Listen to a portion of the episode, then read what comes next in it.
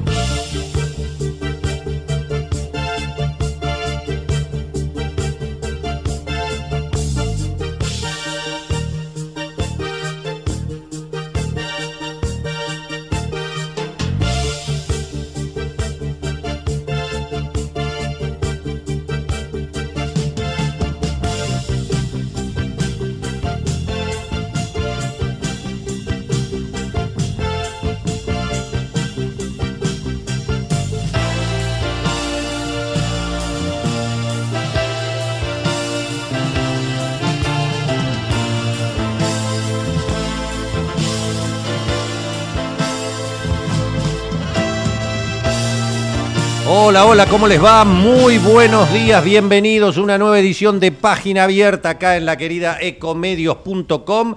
Nos podés seguir por todo tipo de redes, ¿eh? Ecomedios está en todas las redes posibles, además del aire. ¿eh? Eh, Pones en el auto, en tu casa, AM1220 y nos escuchás perfectamente también. Y si no, si te lo perdiste, cualquiera de los programas muy buenos que hay de los colegas fantástico que tiene Comedio, lo seguís. ¿eh? Bueno, ahí el, mi querido y gran eh, locutor periodista Matías Urtac te contaba cómo está la campaña full, ¿no? Ahí este, Massa visitando Córdoba, un lugar clave. ¿eh? ya que ahí en general es 70-30, 70 para el PRO, para todo lo que sea la opción antiperonista, y 30. Así que Massa va a tratar de eh, conciliarse con los cordobeses, ahí les, les manifestó que Córdoba nunca más va a tener que hacer un juicio para reclamar lo que les, es justo. El ministro de Transporte de la Nación presentó la SUBE para Córdoba Capital y un montón de, localidades importantes más de Córdoba. Eh, y este. mm, Ahí Massa dijo, quiero ser el gobernador que abrace a Córdoba. Después enseguida le salió Schiaretti, como no queda claro si mandando un guiño a, a Milei, que no es la misma que la posición de Martín Yarlora, el gobernador electo, que resultó ganador de las elecciones, el hombre del peronismo de Córdoba, que ya tiró un par de líneas como que está cercano a Massa o que está dispuesto a dialogar con Massa para un futuro gobierno, como debe hacer todo gobernador, no se va a estar peleando con el Ejecutivo, pero eh, Schiaretti es muy, muy fuerte contra Massa, como que tiene algo muy, este, muy en contra del gobierno eh, actual y de un posible triunfo de Massa. Así que ahí hay indudablemente una interna que definir. Este, Massa está apostando a Yarlora, al futuro gobernador, y no tanto a Schiaretti. Pero este, también se van definiendo muchas cosas, ¿no? Es muy importante, les digo, si no lo escucharon, fue muy importante, ha tenido menos trascendencia la que debería, pero el reportaje de Luis Majul con Sergio Massa para mí fue de los más clarificadores de todos los que se vienen haciendo al candidato a presidente, Eh, no por la posición de Majul, que ya la conocemos, que eh, realmente era buscar eh, ponerlo nervioso a Massa, sacarlo, no dejarlo terminar un concepto. Eh, un poco, incluso hasta los chistes dicen que en la cucaracha estaba Mauricio Macri tirándole letra a Majul. Todos sabemos que este, responden a quien responden y para quién trabaja especialmente la Nación Más, ¿no? Este, pero eh, ahí Massa aprovechó y dio, dio definiciones no solo políticas, sino desde la mirada de uno eh, económicas muy, muy importantes realmente, muy importantes. Este, eh, acá está eh, mi amigo Matías. eh, le- Mati, fíjate, el de masa dólar, ese tema que pasó desapercibido, eh, para el mercado eh, es una señal muy importante. Escuchemos lo que dijo Massa ante Majul del dólar. le faltan dos datos que entiendo que no se pongan sobre la mesa, pero que cualquier economista serio los pone sobre la mesa. El primer dato, la, La sequía. Sí, sí. El año pasado, Argentina a esta altura había exportado 39 mil millones de dólares del complejo agrosoja. Este año 18.900. ujú. eh, 21 mil millones de dólares menos y a pesar de eso sostuvimos el crecimiento de empleo en la Argentina. Eh, de alguna manera, el segundo gran dato es el acuerdo criminal con el FMI. Y le voy a dar una primicia. Sí, eh, eh, yo después, después hablemos del acuerdo criminal porque, porque la verdad que el vínculo con el FMI es es más, eh, es más complicado el que está teniendo este gobierno. Pero le voy a dar una primicia que le va, de Macri. Pero le voy a, le voy a contar una primicia que lo va a entusiasmar porque puede ser primicia inclusive internacional y va a engalanar su programa. Muchas gracias. A fin de mes, el FMI empieza la investigación sobre la fuga de capitales del préstamo stand-by del 2018 y manda una comisión a la Argentina que va a hacer una revisión sobre eh, el 66% que según la AGN, que es un órgano de la oposición, lo lidera el radicalismo, eh, no se usó para financiar ni hospitales, ni escuelas, ni para resolver la estabilidad económica, sino que se usó para mm, financiar el pago a fondos de inversión BlackRock, Templeton, Sobre la sequía, sobre la sequía primero. Eh, muchos otros países tuvieron sequía. Argentina tuvieron una sequía fuerte. Muchos otros países tuvieron sequía. pero eh, ¿sabe lo que pasa, Luis? Brasil. Sí, usted me va a decir que tiene una estructura productiva diferente. Absolutamente. no, no, no. Pero no es menor. Si yo tengo 100 mil millones de dólares de exportación previstas y 90 mil millones de dólares de importación previstas y por la sequía paso a tener 79 mil millones de dólares de exportación, digamos, soslayar ese dato es como que usted me diga que en el canal le prometieron que le iban a pagar 100 mil pesos por mes, usted comprometió en su casa gastos por 90 mil pesos por mes y a fin de mes le vinieron con 79 mil pesos por mes. Bueno. Bueno, ahí está clarito, ¿no? Bastante bien el ejemplo, sí.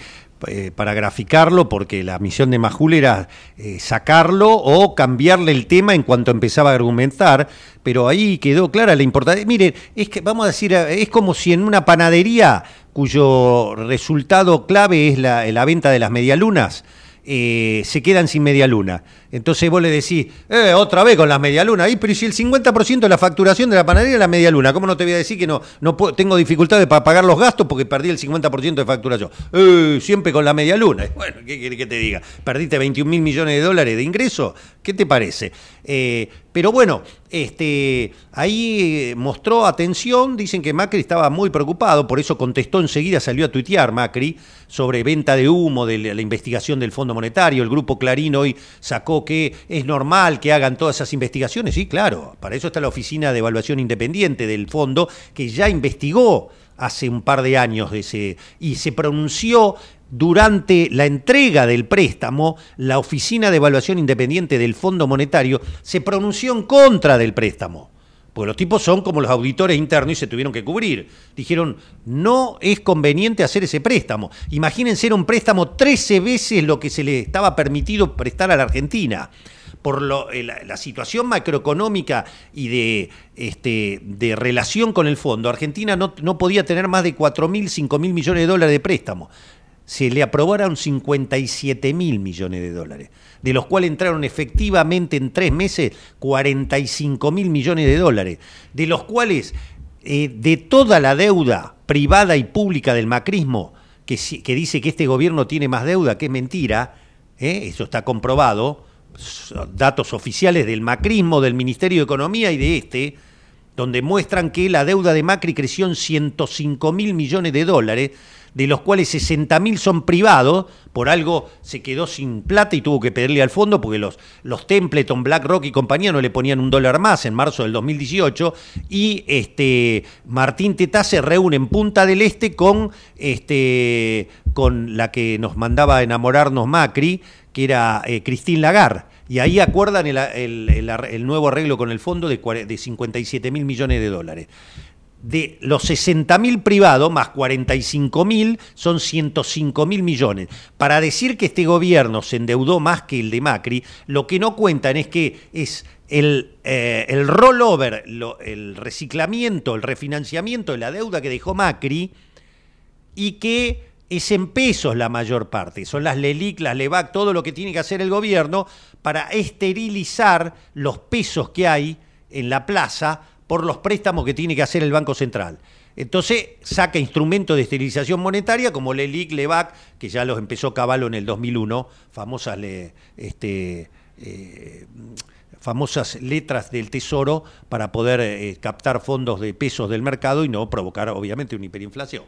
Así que eh, Massa lo que está poniendo en blanco sobre negro es todas las mentiras que se le dicen a los televidentes, oyentes o lectores de los medios tradicionales que los bombardean con mentiras. Después dice, ¿cómo, cómo gana Massa? ¿Cómo no ganó eh, Patricia Bullrich? Como tengo vecinos, amigos muy queridos, no entiendo cómo no ganó Patricia Bullrich. Pero, hermano, eh, las cosas a veces no son tan como te las venden. Ahora están tirando humo están tirando humo con el tema de este Sancheta, este policía de la, de la CIDE, de los servicios, que hace el típico trabajo de los orgánicos e inorgánicos que filman y este, eh, investigan a todo el mundo y después cobran por esa filmación. Esto es más viejo, hasta los programas de chisme le vendían las filmaciones.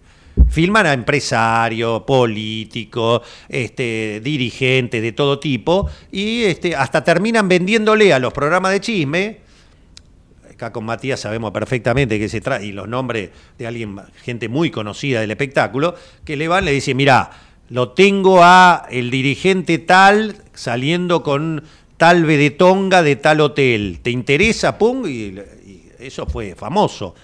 Y a la vez, tengo también, mandan a los mandan a trabajar para, o acaso Macri no mandó a investigar al, al cuñado. ¿O acaso Macri no mandó a investigar a Diego Santilli? ¿O acaso Macri no, no mandó investigar el viaje eh, top secret de Rodríguez Larreta con la actual novia mientras estaba casado, estaba casado con su mujer y le costó el, matrimonio? ¿O acaso Macri no mandó investigar a los jueces de la Corte? Esto es así. Eh, ahora, unos ahí, ¿y acaso el periodista Sancheta te dicen que sí, que trabajaba con este, con el otro, y no dicen que trabajaba con Clarín, que era colaborador del diario Clarín también? O sea, nadie está diciendo nada, pero que existen estos espías, este, estos servicios de la CIDE, ex CIDE inorgánicos, que trabajan para, para el mejor postor. Y vaya a saber, ahora, ¿quién mandó a espiar a los parientes de, a los familiares de Lara San Juan? ¿Quién mandó a espiar a sus propios familiares? Bueno, entonces no digamos que viene solo de un lado, que viene que es K, eh, Sancheta es K, porque yo también me pregunto, ¿y Basigalupo, el que armó la causa Cuadernos? ¿Para quién trabajaba? También ex retirado de la Policía Federal. ¿Para qué servicio trabajaba? Que lo encontró a Diego Cabot, el periodista de La Nación, en una verdulería, le dijo, usted Diego Cabot, mire lo que tengo, tengo los cuadernos de Centeno. Así que este, justo ahora, antes de las elecciones, aparece. Ah, me dicen que ya está en línea. Bueno, el gran gusto de saludar a alguien que un militante, un luchador que ha sufrido también la dictadura ¿eh? y los servicios de inteligencia. Eh, al titular de Astilleros Río Santiago, Pedro Guasiesco. Pedro, ¿cómo le va? Jorge Chamorro en eh, Página Abierta. ¿Cómo anda? ¿Qué tal, Jorge? buenos días, ¿cómo están? Un gusto saludarlo. Sé que está en, en Río de Janeiro, creo todavía, haciendo. En San Pablo. En San Pablo. Hoy una reunión del Comité Global de Industria Vol, que es el eh, sindicato global que agrupa los sindicatos de la industria, minería, energía. De Argentina ahí está afiliado la UON, el EMATA, FETIA, que yo soy secretario general, la CNTI, que es de la CTA Autónoma. Le voy a hacer... Le voy a hacer una pregunta de puntín y, y directa al arco porque me interesa su opinión. Para un titular de una empresa de la industria pública nacional emblemática como Astillero Río Santiago, ¿qué significaría que gane Javier Milei la presidencia de la Nación? Sí, claramente es una tragedia. Digo, es una tragedia, sería como una especie de, de un tsunami que sería la continuidad de otros tsunamis anteriores, ¿no? De, de Macri y de Vidal, entre el 2016 y 2019. Sería una continuidad del, del también del tsunami que produjo Menem y Caballo con la privatización de la empresa pública y de la tan famosa frase de la dictadura militar de su ministro de Economía emblemático que daba lo mismo producir acero que caramelo. O sea, es una continuidad, es una obra que se va profundizando y que cada vez que regresa, este, regresa con este, radicalización de sus posiciones, ¿no? Cada vez con posiciones más extremas. Ahora quien vender órganos, quieren vender armas, quieren destruir, el, quieren sacar el Banco Central, Entonces, obviamente, para ellos esto de las empresas públicas productivas es, un, es un tema menor, o sea, es el pensamiento de Macri que quería poner dinamita a la de Río Santiago, ¿no? Es, es un poco todo eso. Y bueno, nosotros, por el contrario, nosotros pensamos que acá en la infraestructura pública, con toda la falencia, con todos los defectos, con todos los abandonos de años, sobre todo esa infraestructura, es, una infraestructura, infraestructura que produce radares, como lo, ha hecho el IPAC, la CONEA, reactores nucleares, FADEA, su avión prototipo de entrenamiento. Nosotros, el astillero Río Santiago, con la LICA, la lancha de entrenamiento para la Armada, con ingeniería propia, este, bueno, el domingo entró el Américo Vespucio, que es la fragata emblemática de la Marina Italiana, la fragata más antigua, similar a la Libertad. Es la posibilidad de generar divisa, no como lo está Juan Azul, que la cerró, la gestión de Macri y de Vidal, se abrió ahora en la gestión de, de Tayana y de la gente de fabricaciones militares, de IBAM, que está ahí a cargo y hace una exportación de explosivos para el sector de la minería en Perú de varias decenas de millones de dólares. O sea, es creer que los argentinos no somos primero un país de mierda, segundo es un país que ha tenido grandes avances, que las políticas neoliberales de destrucción de la industria nacional ha llevado a este atraso, este abandono, esta desidia, y que es posible recuperarnos rápidamente, que, que lo estamos demostrando, o sea, con hecho, ¿no? y que este es el camino, ese es el único camino que hay para la Argentina. Eh, qué, orgullo, Pedro. Eh. Así que una industria ni más ni menos que como la italiana manda a uno de sus principales buques a ser reparado en Astillero Río Santiago. Y para, para mi ley, el que nos manda es Ficantieri, es el astillero público italiano, que tiene 15 astilleros en otras partes del mundo. Es un astillero público, eh, que ha confiado en nosotros, que hace gran emprendimiento para la Armada italiana, tienen un proyecto ahora de construcción de submarinos junto con, con la construcción de submarinos este, alemanes, son, trabajan en equipo binacionalmente, la construcción de un submarino tipo, están desarrollando fragata para, para Egipto y nos han confiado a nosotros la reparación de este buque que es, que es una obra de arte. Estuve el domingo este, en su interior y la verdad que eh, es algo que, digo, no cualquiera eh, pondría ese, esa, esa nave a disposición de un artillero extraño que si no, no considera que están las condiciones humanas y técnicas necesarias para poder atenderlo. Qué, qué, maravilla, qué orgullo. ¿eh? Y, este, y, y, eso de generar divisa genuina de parte de, hasta del astillero también es algo, algo concreto, ¿no? Y sí, acá esta es la, que vamos a entregarle a la Armada ahora, ya una está absolutamente terminada con la prueba del mar y la otra en noviembre se termina, o sea que este año van a tener esas dos embarcaciones. Esto lo estamos ofreciendo a la Armada de Bolivia 2, a la Armada de Uruguay, de Paraguay, Brasil también le interesa a la, Armada para el entrenamiento de sus cadetes. Entonces, de algo que se creó acá con ingeniería propia, puede ser un elemento de exportación.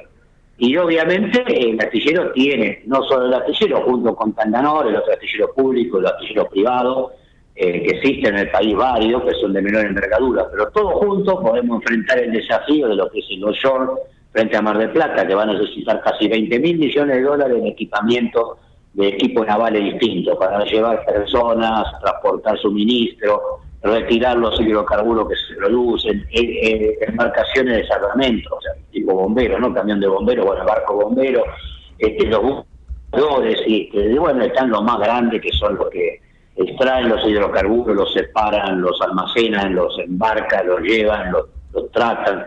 Este, bueno, ahí hay, hay trabajo para decenas de miles de personas y que la gran discusión es si la Argentina se convierte en Noruega o en Nigeria y para que se convierta en Nigeria, eh, simplemente con extraer los IPF con sus socios Finox, que es una empresa pública noruega, lo extraiga y venda y genere la divisa, al país es suficiente. Pero si queremos ser Noruega, tenemos que hacernos barcos.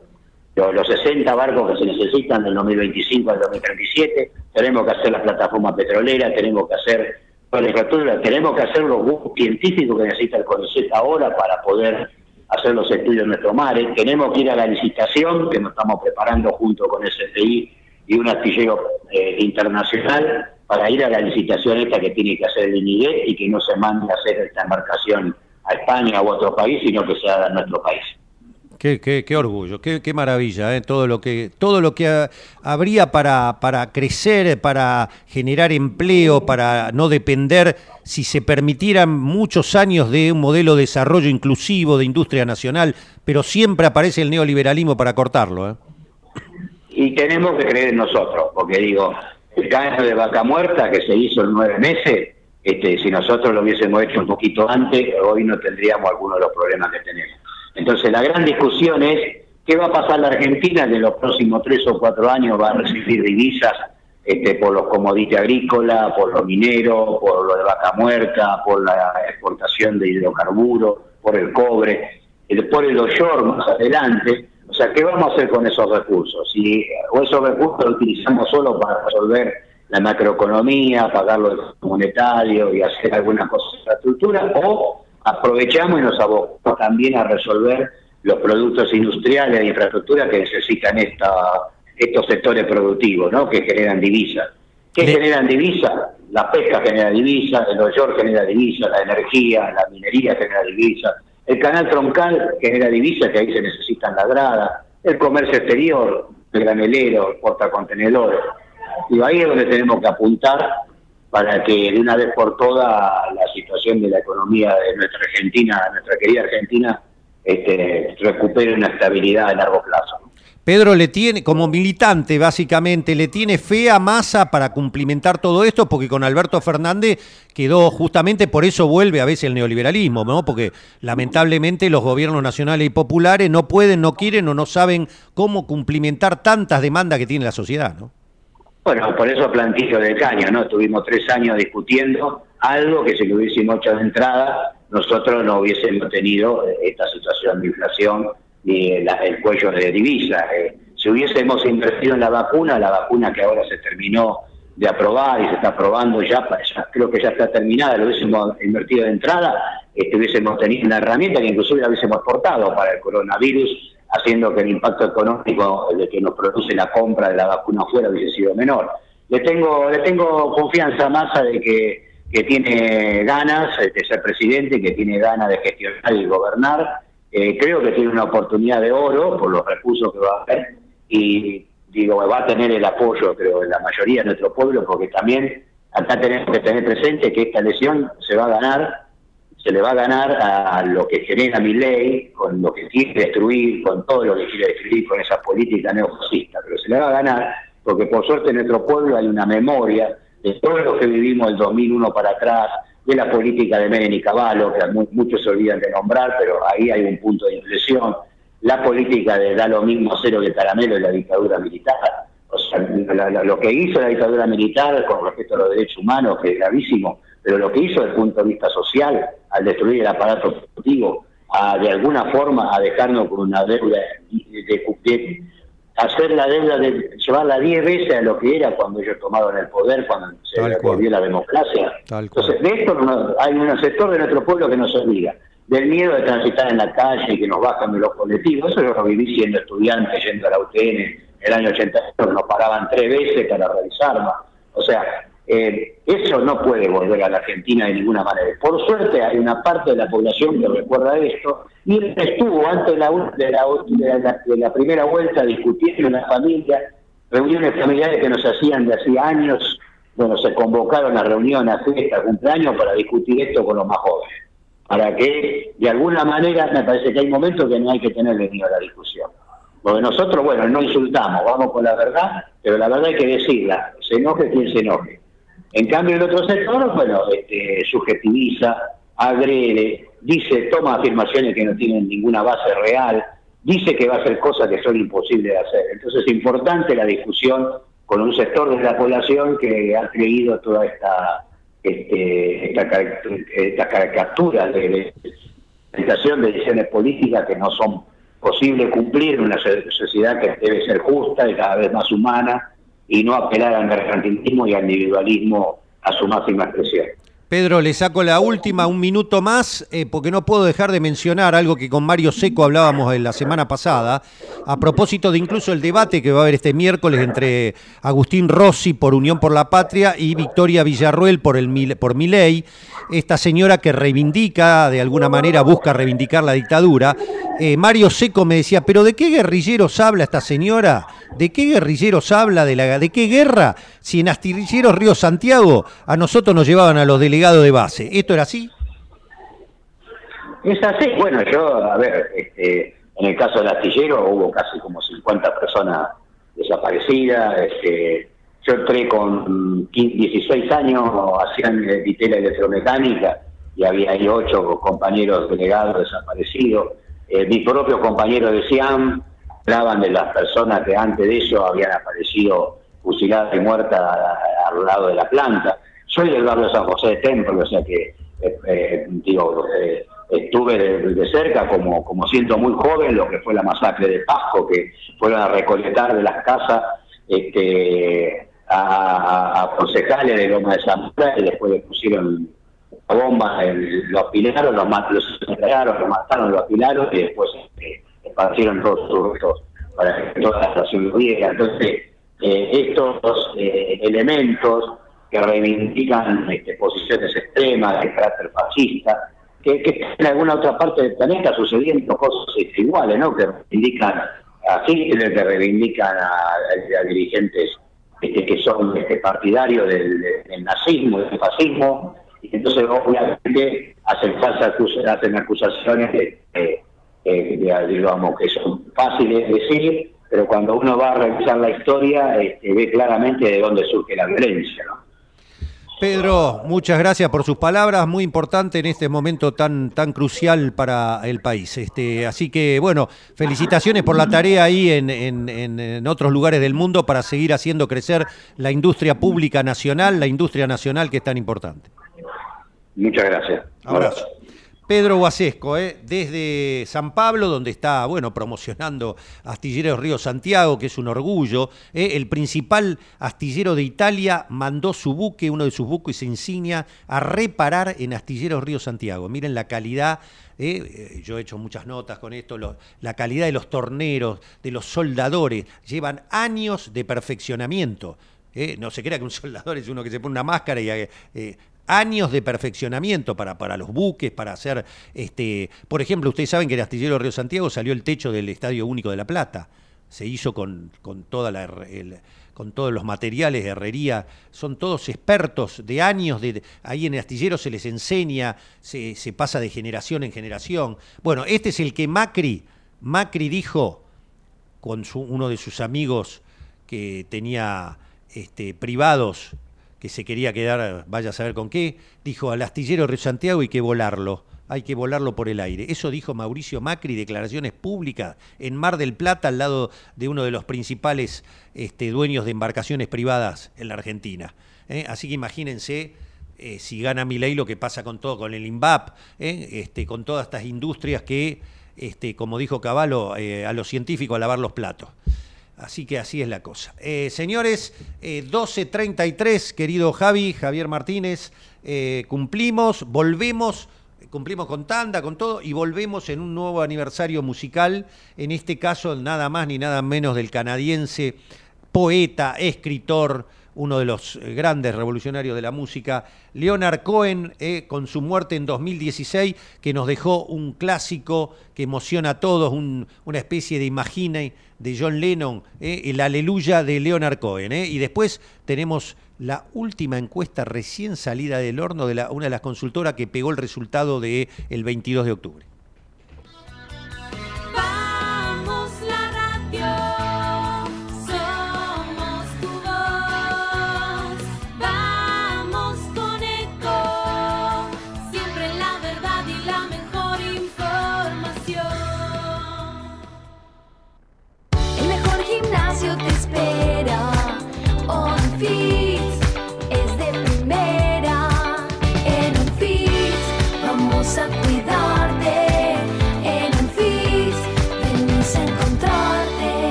Somos tu destino de crecimiento, con políticas activas para generar competitividad y desarrollo y la infraestructura que tu proyecto necesita. Entre Ríos, una provincia fuerte que está en marcha. Gobierno de Entre Ríos. Qué más lindo que poder disfrutar de un café de especialidad desde la comodidad de tu casa. Conoce todas las cafeteras Oster disponibles para vos en www.osterargentina.com. Informate en ecomedios.com. Seguinos en Facebook, Ecomedios Live. Página abierta con Jorge Chamorro. Los chicos y las chicas de la provincia tenemos derechos. A que nos cuiden, a jugar y a que nos escuchen. A que cada uno sea como quiera ser. Por eso, si necesitas pedir ayuda por algo que te pasa, hablar con alguien o conocer tus derechos, llama al 102 o búscanos en las redes sociales. No importa la hora ni el día. Es gratis y confidencial. Gobierno de la provincia de Buenos Aires. Paga los sueldos de tu empresa con Credicop. Lo podés hacer por Credicop móvil desde tu celular o por banca internet empresa en tu computadora. Elegí comodidad, elegí seguridad, elegí beneficios. Banco Credicop Cooperativo. La banca solidaria. Cartera comercial. Más información en www.bancocredico.com. Morón es más prevención. Ante cualquier emergencia, ahora podés pedir presencia de policía, SAME o bomberos con un solo clic. Descarga la aplicación Morón Alerta y un móvil se acercará inmediatamente a donde estés. No lo dudes. Morón Alerta, en la tienda de tu celular. Municipio de Morón, corazón del oeste. ¿Sabías que todos los accidentes por inhalación de monóxido de carbono son evitables? Chequea que la llama de tus artefactos sea siempre azul. No olvides ventilar los ambientes de tu hogar todos los días, verificando que las rejillas cuenten con salida al exterior y las ventilaciones no estén tapadas ni sucias. Y controla las instalaciones internas con un gasista matriculado. Con estos consejos, proteges a tu familia. Metrogas, damos calor. En Lanús, nuestra prioridad es tu seguridad. Renovamos el Centro Unificado de Comando y Control para brindar mayor seguridad a nuestros vecinos. Tenemos más de mil cámaras de videovigilancia. Equipamos a nuestros 250 agentes de seguridad ciudadana con armas no letales para realizar prevención en zonas de alto tránsito y ya contamos 95 móviles para realizar tareas de patrullaje. Informate en lanús.gov.ar. Lanús nos une. 91 años de historia. Conoce el Palacio Legislativo. Agenda tu visita guiada en legislatura.gov.ar. Legislatura porteña. Nos une a la ciudad. En San Isidro ya redujimos más de un tercio de la basura que va al SEAMSE, gracias al programa de reciclado Eco Residuos, que pasa por la casa de cada vecino. Y con lo recaudado, reinvertimos en educación y programas ambientales. Reciclar hace todo distinto. San Isidro, municipio.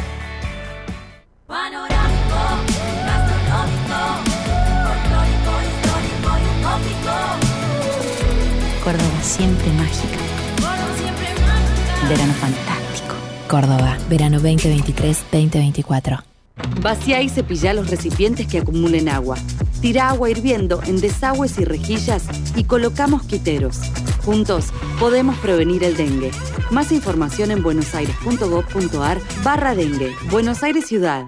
Desde el Banco Provincia queremos rendirle cuentas a los 17 millones de accionistas, que es básicamente toda la gente de la provincia, para contarles que estos últimos años tuvimos resultados muy positivos. Por eso vamos a desglosar uno por uno esos resultados. Número 1. Invertimos 72 mil millones de pesos en beneficios. ¡Aburro! Número 2. El 60% de los préstamos que dio el banco. ¡Me duermo! Hmm, tienes razón. Por suerte hicimos la web. Entra a www.17millones.com.ar y ahí encontrarás todo lo que el Banco Provincia hizo por sus 17 millones de accionistas. Banco Provincia, derecho al futuro. ¡Sí, al futuro! Now I've heard there was a secret chord that David played and it pleased the Lord.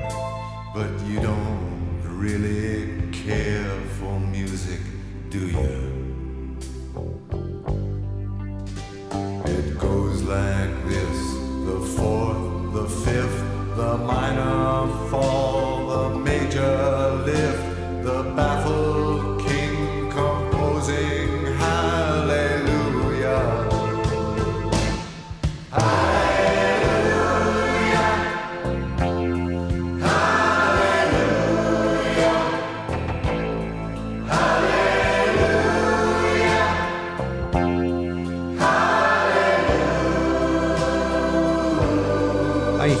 La efemérides musical de hoy, el, el, inmortal Aleluya del gran canadiense Leonard Cohen.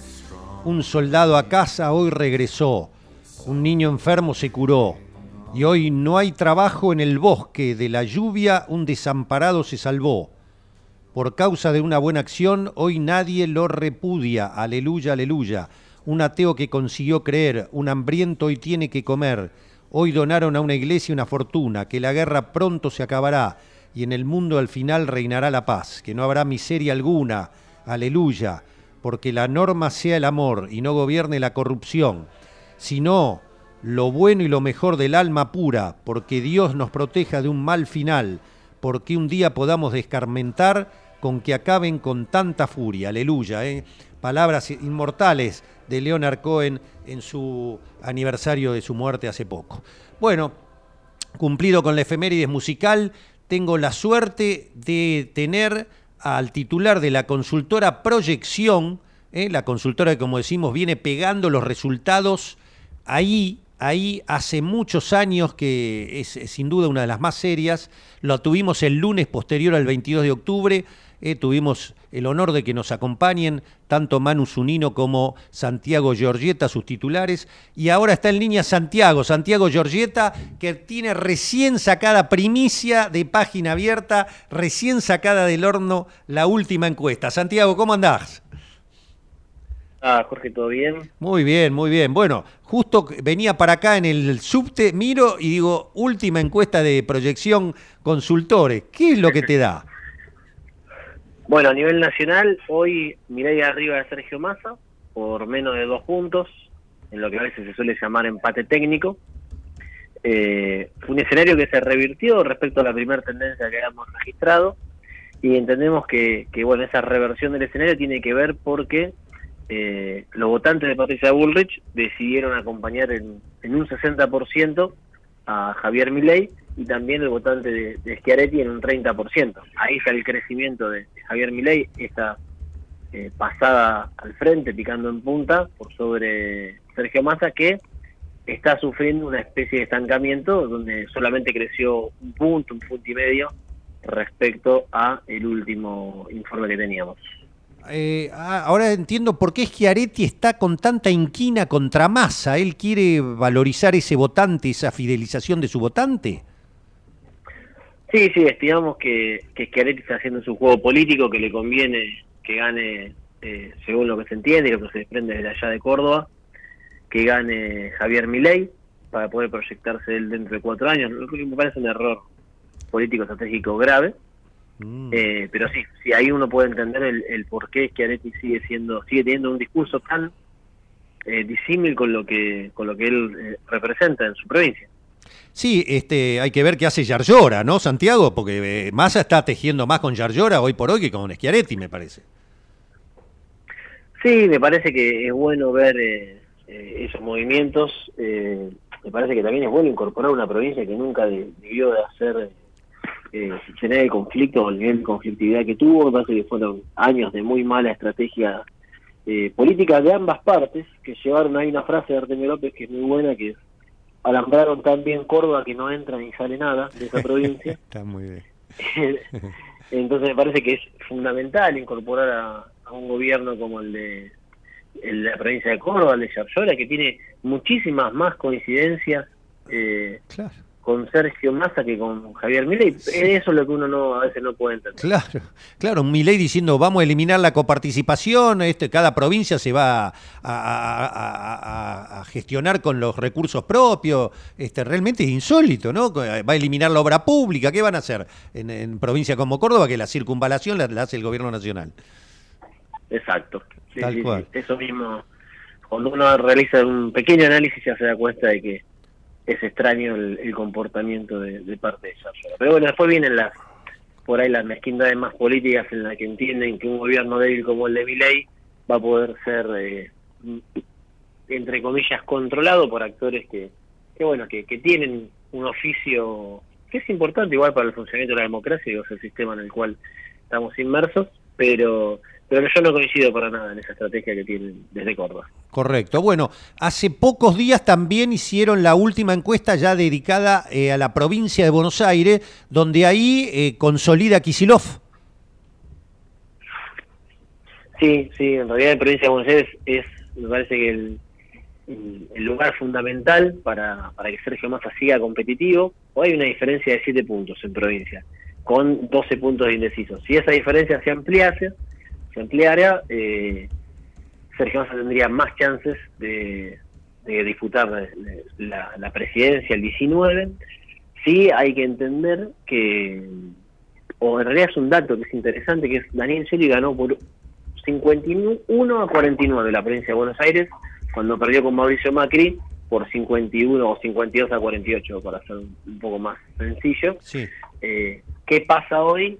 que la provincia, esta diferencia amplia que está teniendo Sergio Massa sobre mi ley, que debería trabajar Unión por la Patria para ampliarlo un poco más, viene a compensar la muy mala performance en el centro del país, en provincias como, bueno, Córdoba, que sabemos que es muy adversa, Mendoza, Santa Fe, eh, Entre Ríos, lugares de, después eh, la diferencia que no es grande, o sea, en realidad el, norte argentino está casi palo a palo, digo, o sea, ahí donde la provincia de Buenos Aires es fundamental, bueno, representa el 38% del padrón. No solo necesitas de la provincia de Buenos Aires hoy o tener una diferencia muy amplia, sino también necesitas, te digo mejorar en el centro, sino mantener esos niveles bajos, pero que hoy serían buenos, por ejemplo, la patria, el 30% en la zona norte, y mejorar el, el, zona, centro, perdón, pero mejorar en la zona norte. Ah, correcto. A ver, eh, Santi, te, voy a robar tres, cuatro minutos más. Quiero que escuches y me expliques por qué Kisilov tan enfáticamente ayer en La Plata dijo esto. Javi, ¿lo tenés ahí, Kisilov? Esta que se hizo en esta provincia se termina cuando Sergio Massa esté depositado en la Casa Rosada, cuando el gobierno nacional comparte las políticas, los anhelos, los deseos, el futuro que queremos. Ahí se termina la campaña. Así que hoy, en La Plata, estamos lanzando una enorme recorrida, lo decía el compañero Mario Seco, por todas las secciones electorales de la provincia. Nos declaramos en campaña permanente. Bueno, ahí está Santiago Kisilov declarando campaña permanente hasta que Massa sea presidente. Eh, vos me decís que ustedes tienen 17 puntos arriba sobre Milei a Massa en la provincia de Buenos Aires. ¿Todavía se puede, eh, dije bien 17, está bien? No, 7, Ah, perdón, 7. Eh, ¿Todavía se puede rascar más votos ahí? Sí, claro. Sí, porque hay un 12% de indecisos. 12% de eh, indecisos. Eh, ¿Y cómo hay que trabajarlo eso? No, parece que, a ver, eh, no queda duda que Unión por la Patria estos días que le quedan tiene que salir a la calle a convencer a, en provincia de Buenos Aires y en todo el país, a los argentinos argentinas, cuál es el, el verdadero proyecto de gobierno de Javier Milei, que ahora se solapó con el ingreso de Mauricio Magrio nosotros lo veníamos advirtiendo, estábamos viendo una especie de campaña de Mauricio Macri del 2015 donde él decía no vas a perder nada de lo que ya tenés y después efectivamente se perdió. Y por eso eh, Mauricio Macri después terminó eyectado del, intento de, reelegir. Y fundamental el, cara a cara. Fundamental ya no ya queda muy poco tiempo. Me parece que los indecisos tienen rechazo de ambas figuras pero mm de la figura de Javier Milei hay algunos rechazos que son un poco más eh, más duros, más fuertes, por toda la, primero las mujeres, fundamental el voto de la mujer. La mujer es quien tiene menor intención de votar al libertario, es la que vota mayormente por la Patria y la que se siente más agredida por Javier Milei. Bueno, ahí hay un segmento clarísimo. Otro segmento, los jubilados, las personas que están, que están en condiciones de jubilarse, que ya lo dijo Milei, solo si jubila el que paga, y además el que paga anda, eh, eh, con qué jubilación se va a jubilar, digo, la, plantea el retorno de la SJP. Parece que hay muchos aristas para poder trabajar, pero bueno, me parece que eh, esta última, estas últimas tres semanas el conflicto del combustible le requirió demasiada energía mm. al ministro de Economía, lo desalineó un poco, funcionó para aglutinar a la oposición, me parece que fue el, actor aglutinante de ese descontento eh, sobre la figura de Sergio Massa. Y bueno, hoy nos lleva una elección de paridad donde igual entendíamos que iba a ser un balotaje parejo, donde no estaba eh, no estaba definido para ninguno de los dos, ni para Sergio Massa ni para Javier Milei, y además las experiencias, las últimas acá en la Argentina, y además las experiencias eh, a nivel latinoamericano o a nivel mundial, dan cuenta de cuando hay un, dos modelos tan antagónicos en disputa, los, los suelen ser muy, muy reños. Sí, sí, fíjate en Ecuador, llevaba 10 puntos arriba la correísta y terminó perdiendo en manos de un multimillonario bananero, ¿no? Una cosa increíble, increíble. Exacto. Este, bien, Santiago, la última entonces. ¿Qué porotos le pones a, como politólogo ya al debate del domingo que viene entre Massa y Milei, el debate televisado de la Facultad de Derecho, para que cambie para un lado o para otro? No, me parece que puede ser eh, un puede ser determinante este debate. Más que nada por la dinámica, va a cambiar la dinámica de confrontación entre ambos candidatos respecto a lo que fueron los balotajes anteriores.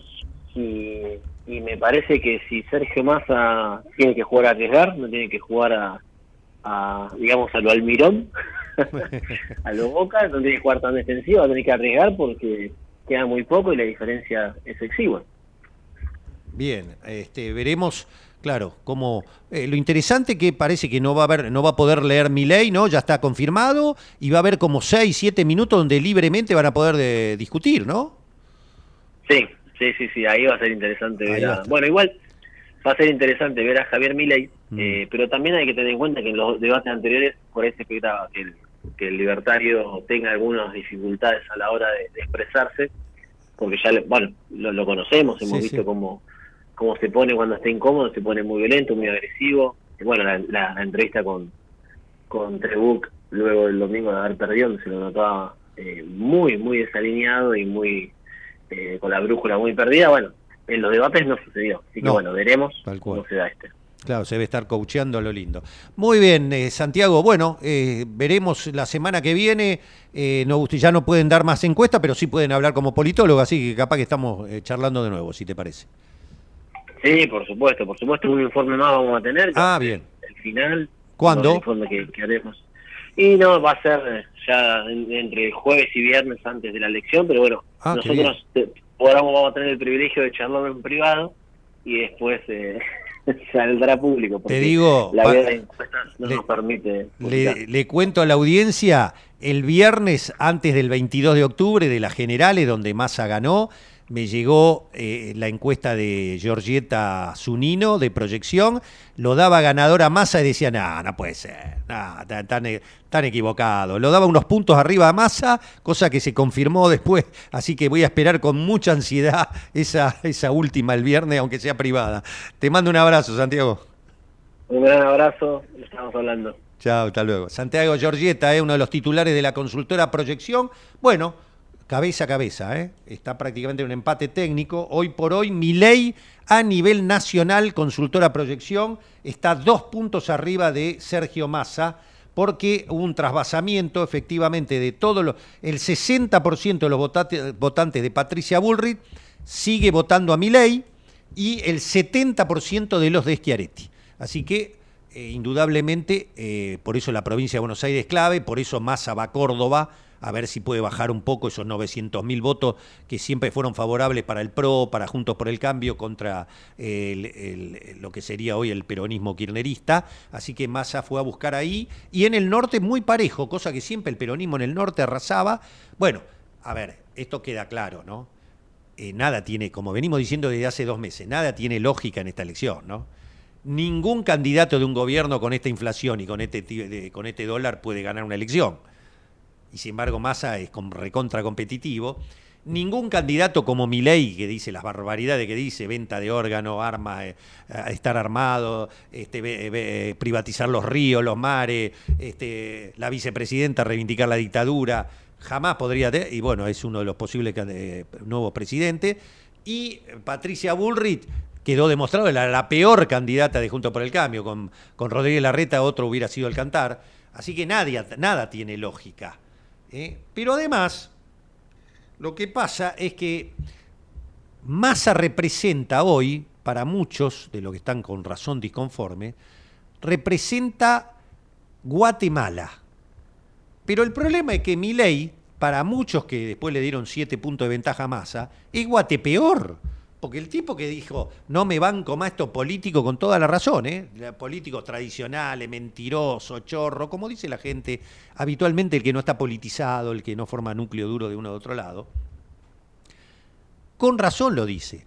Pero claro, el tipo dice, va, lo voy a votar a mi ley porque la verdad que estos políticos no les creo nada. Claro, pero aparece mi ley diciendo todas las cosas que dice. Entonces dice, eh, pero caigo de Guatemala a Guatepeor.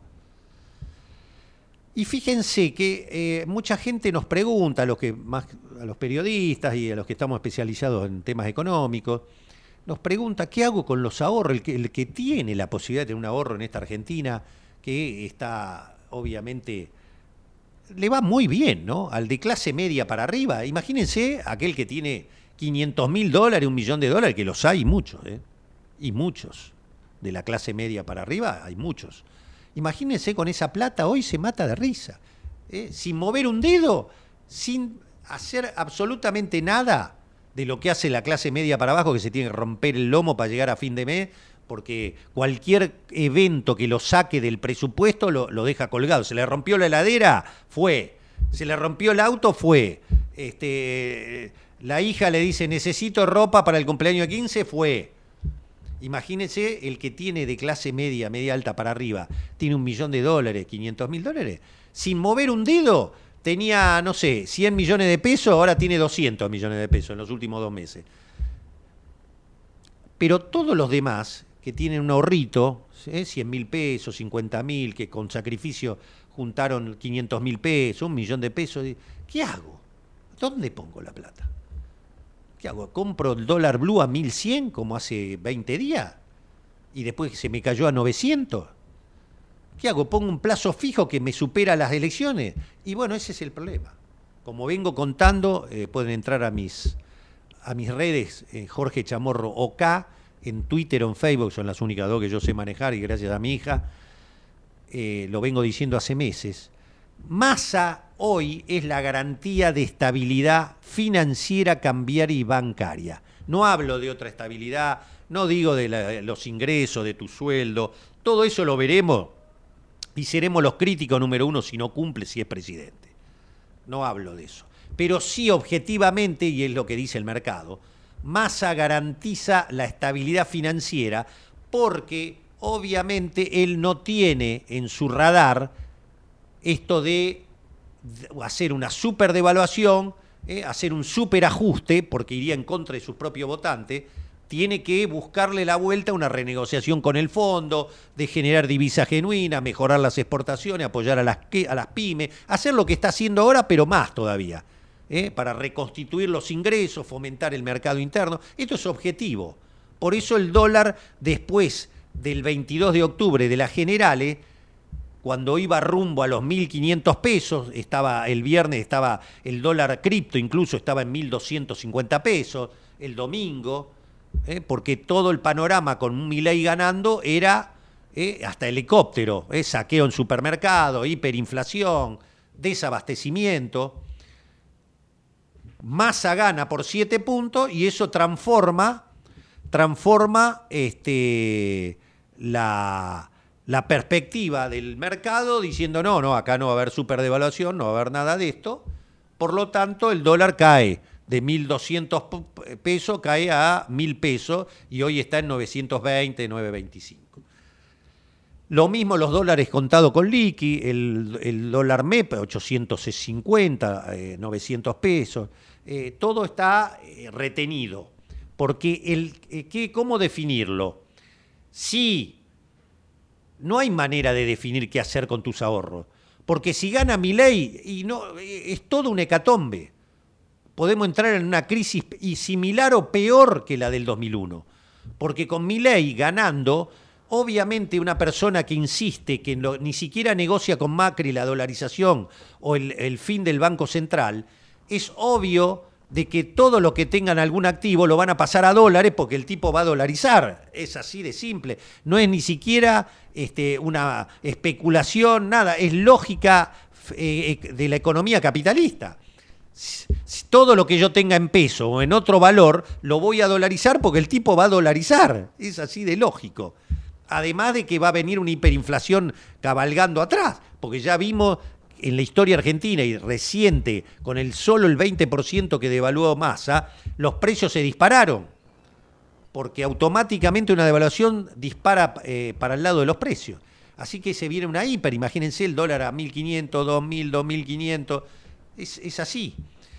Así que no hay manera de clarificar esto. ¿eh? Eh, lamentablemente, si gana masa, jugate al plazo fijo porque nada te va a dar 250 en el año.